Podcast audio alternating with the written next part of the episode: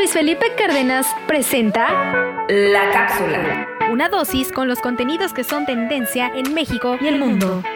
La cápsula. Comunicación, marketing, Redes sociales, series, películas, música, entretenimiento, política, televisión, cultura, espectáculos, cine. opinión, gastronomía, realidad, ficción. entrevistas. y mucho, mucho realismo mágico en una sola cápsula. La cápsula. El podcast de Luis Felipe Cárdenas. Comenzamos.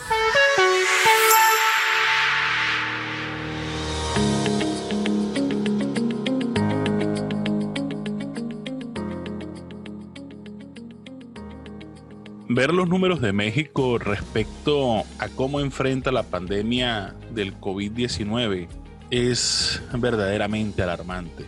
Sin embargo, tristemente, los números no reflejan la realidad del país. Tanto que en este momento ni siquiera el mismo gobierno confía en los datos que ellos mismos poseen.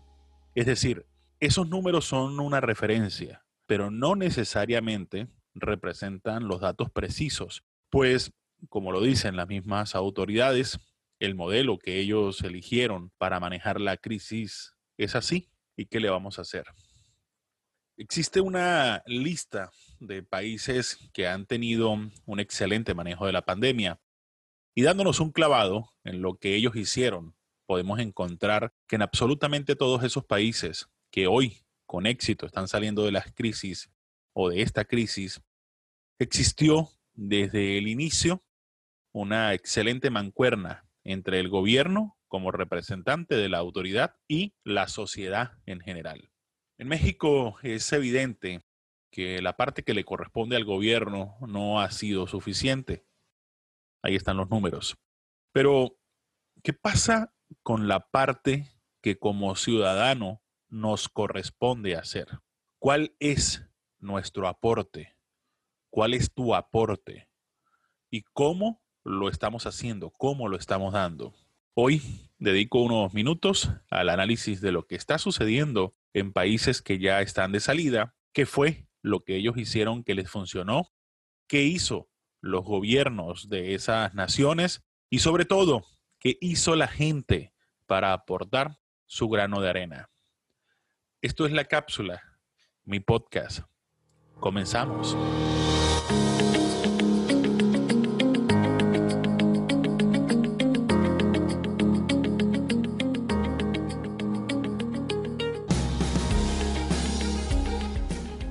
Cuestionar el desempeño del gobierno mexicano en el manejo de la pandemia no es un asunto político. Se puede simpatizar con el presidente y a la vez señalarle que eso que llama modelo o sistema, que es el que están usando para el manejo de la pandemia, sencillamente fracasó. ¿No me cree? Mire, las instituciones serias en donde se publican los datos de la pandemia en el mundo absolutamente todas coinciden en que México está en la lista de los 10 países con peores resultados. Bien sea por el número de casos confirmados o peor aún, por el número de muertos. Ahí, en esa tabla, México aparece en el cuarto lugar, superado únicamente por Estados Unidos, Brasil e India, de mayor a menor respectivamente. Un cuarto lugar para México es un cuarto lugar deshonroso, pero además triste. Sin embargo, si hacemos un ejercicio simple de regla de tres, en donde multiplicamos el número de muertos por 100 y luego lo dividimos entre el número de contagiados o el número de casos registrados, entonces México se posiciona en el país número uno con mayor cantidad de muertos en porcentaje de contagiados, en donde el 9.95%, casi por 5 milésimas, no llegamos al 10%, el 9.95% de los casos que se registran mueren.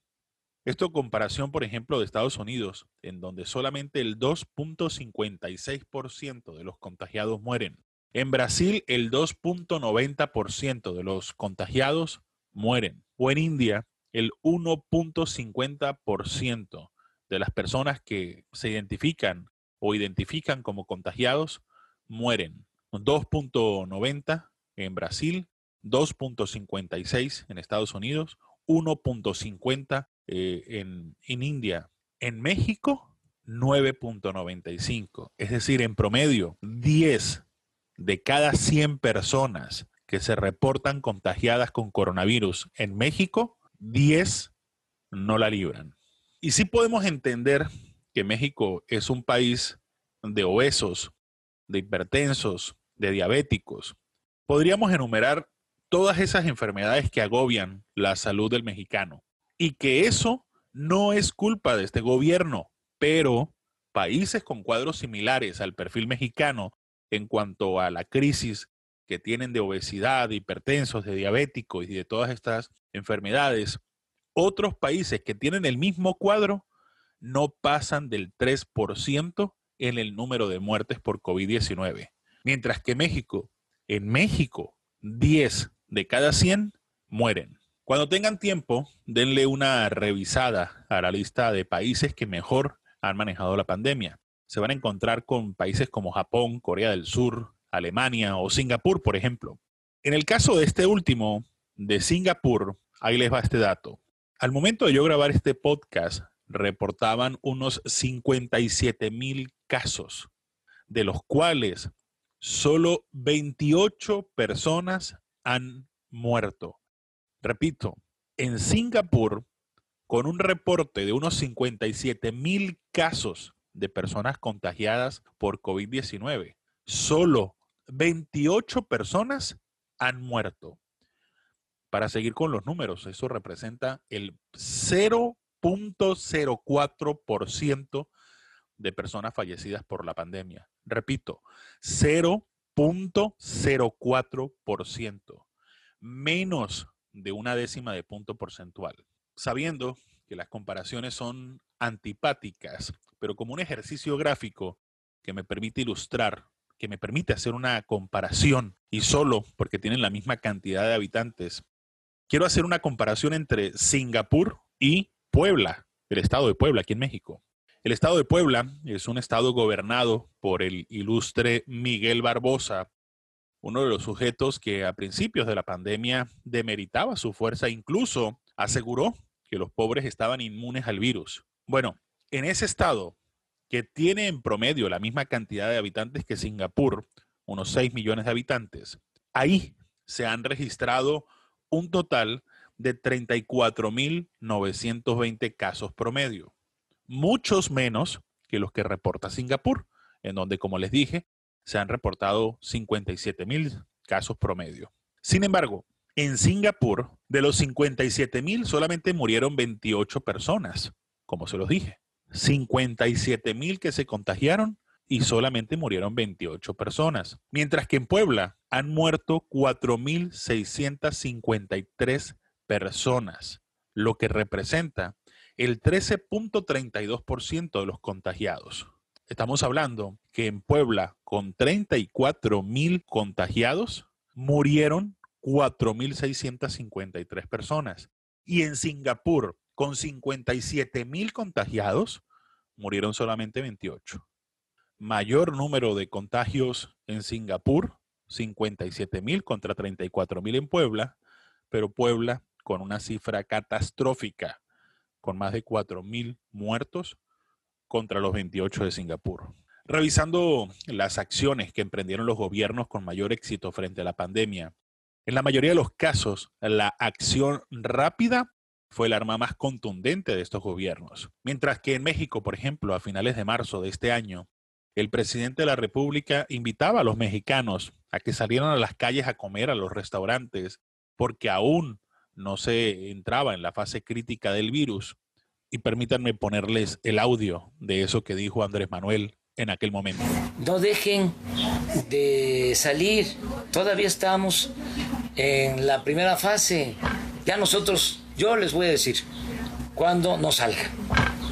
Pero si pueden hacerlo eh, y tienen posibilidad económica, pues sigan eh, llevando a la familia a comer, a los restaurantes, a las fondas, porque eso es fortalecer la economía familiar, la economía popular. Esto lo dijo específicamente el 23 de marzo desde Oaxaca, sentado en una mesa de un restaurante típico de la región. En esa misma fecha, los países que están hoy manejando las mejores cifras frente a la pandemia estaban dando la orden de que todos los habitantes se confinaran en sus casas, al mismo tiempo que se aplicaban todas las pruebas posibles para identificar a los contagiados y tomar acciones rápidas de contención. Y al mismo tiempo, esos gobiernos estaban soltando recursos para que los empresarios pudieran seguir pagando las nóminas a sus empleados y además se les otorgaban a los empresarios facilidades para que pudieran afrontar la situación. Mientras tanto, el presidente de la República advertía a los empresarios que debían afrontar solos la crisis y que, pues que tronara quien tuviera que tronar, pero que el gobierno federal no atendería el llamado de auxilio que estos hacían. Y ahora sí que, pues como quien dicen, que cada uno se rascara como pudiera. Pero dejemos a un lado la ineptitud del gobierno. Y aunque definitivamente las evidencias demuestran que el 90% de los casos de éxito en el mundo frente a la pandemia dependen de la rapidez con la que los gobiernos abordaron la situación, de la cantidad de pruebas que aplicaron para identificar a las personas contagiadas y el apoyo de los gobiernos a los empresarios para disminuir las pérdidas, esas tres características fueron similares en todos los casos de éxito. Repito, número uno, la acción rápida y contundente. Número dos, la aplicación de la mayor cantidad de pruebas posibles para identificar a los contagiados. Y número tres, las acciones de beneficio hacia los empresarios, hacia los emprendedores, hacia el sector económico productivo del país. Si es cierto que esas tres claves son fundamentales para obtener mejores resultados, en México el tema de la apatía de la irresponsabilidad, de la falta de empatía con las personas más vulnerables, de la ignorancia de muchos, del el valemadrismo de la gente, se unen, se fusionan para agravar la situación. Y entonces a un gobierno inepto se le suma la gente pendeja, esos que salen sin cubreboca a la calle creyendo que son inmunes, los que arman o asisten a fiestas masivas sin ningún tipo de control, los que se exponen sin ninguna necesidad, solo porque ya están cansados, están hasta la madre, están encerrados y decidieron salir a dar la vuelta sin ninguna medida sanitaria. Esos, los pendejos, son quienes incrementan la cifra, son quienes agudizan la crisis. Esos son quienes golpean a quienes tienen la necesidad de salir, porque si no salen, se mueren de hambre. Esto no se trata de chairos o fifís, de morenos o azules o rojos o amarillos. No se trata de colores de partidos políticos, ni como lo dijo el imbécil de Barbosa, que los pobres son inmunes y que los ricos están más propensos. No, si el gobierno es inepto y la gente se comporta como pendejos, entonces se obtendrán cifras como las que maneja México en este momento. En los últimos días, varios medios de comunicación y varios expertos han manejado la hipótesis de una enorme posibilidad de que si los números siguen como van, se tenga que regresar a lo que llaman el semáforo rojo, lo que le daría en la madre a miles de millones de personas que están esperando que se reactive por completo la economía para poder recuperarse, lo que golpearía fuertemente a miles de empresarios en todo el país, quienes han tenido que hacer magia para que sus negocios no truenen. Lo que haría que se retrocediera en un camino que se suponía deberíamos estar viendo la luz al final del túnel y que ahora se tendría que dar un paso atrás de los tres o cuatro que se habían avanzado. Cada uno tiene su cuota de responsabilidad. El gobierno inepto, según lo que se ve, seguirá su trayectoria. A ellos llegará el día en que la gente los deje o los cambie, esto a través del voto. Nos queda entonces que nosotros como ciudadanos pongamos nuestro granito de arena. Usar el cubrebocas, aun cuando algunos imbéciles, incluso muchos posicionados en altos cargos, digan lo contrario. Seguir implementando las medidas sanitarias necesarias para evitar los contagios. Quedarse en casa siempre y cuando la situación se los permita. evitar las multitudes, sobre todo si se trata de eventos en donde se pueda multiplicar la posibilidad de contagio. Hagamos lo que nos corresponde, seamos mejores personas, pongamos nuestro granito de arena, pónganse el pinche cubrebocas cuando la ocasión lo amerite y seamos más empáticos con las personas vulnerables.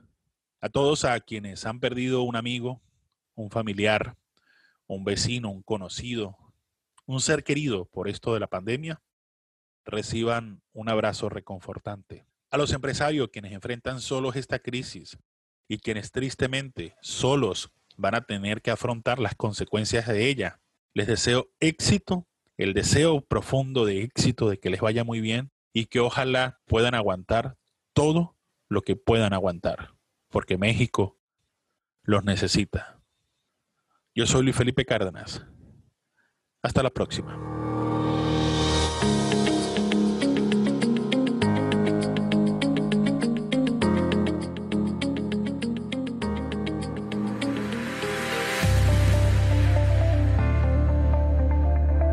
Esto fue La Cápsula. Una dosis con los contenidos que son tendencia en México y el mundo. La cápsula. Visita nuestra página www.luisfelipecardenas.com, en donde encontrarás más contenido como este. La cápsula. El podcast de Luis, Felipe, Cárdenas. La próxima.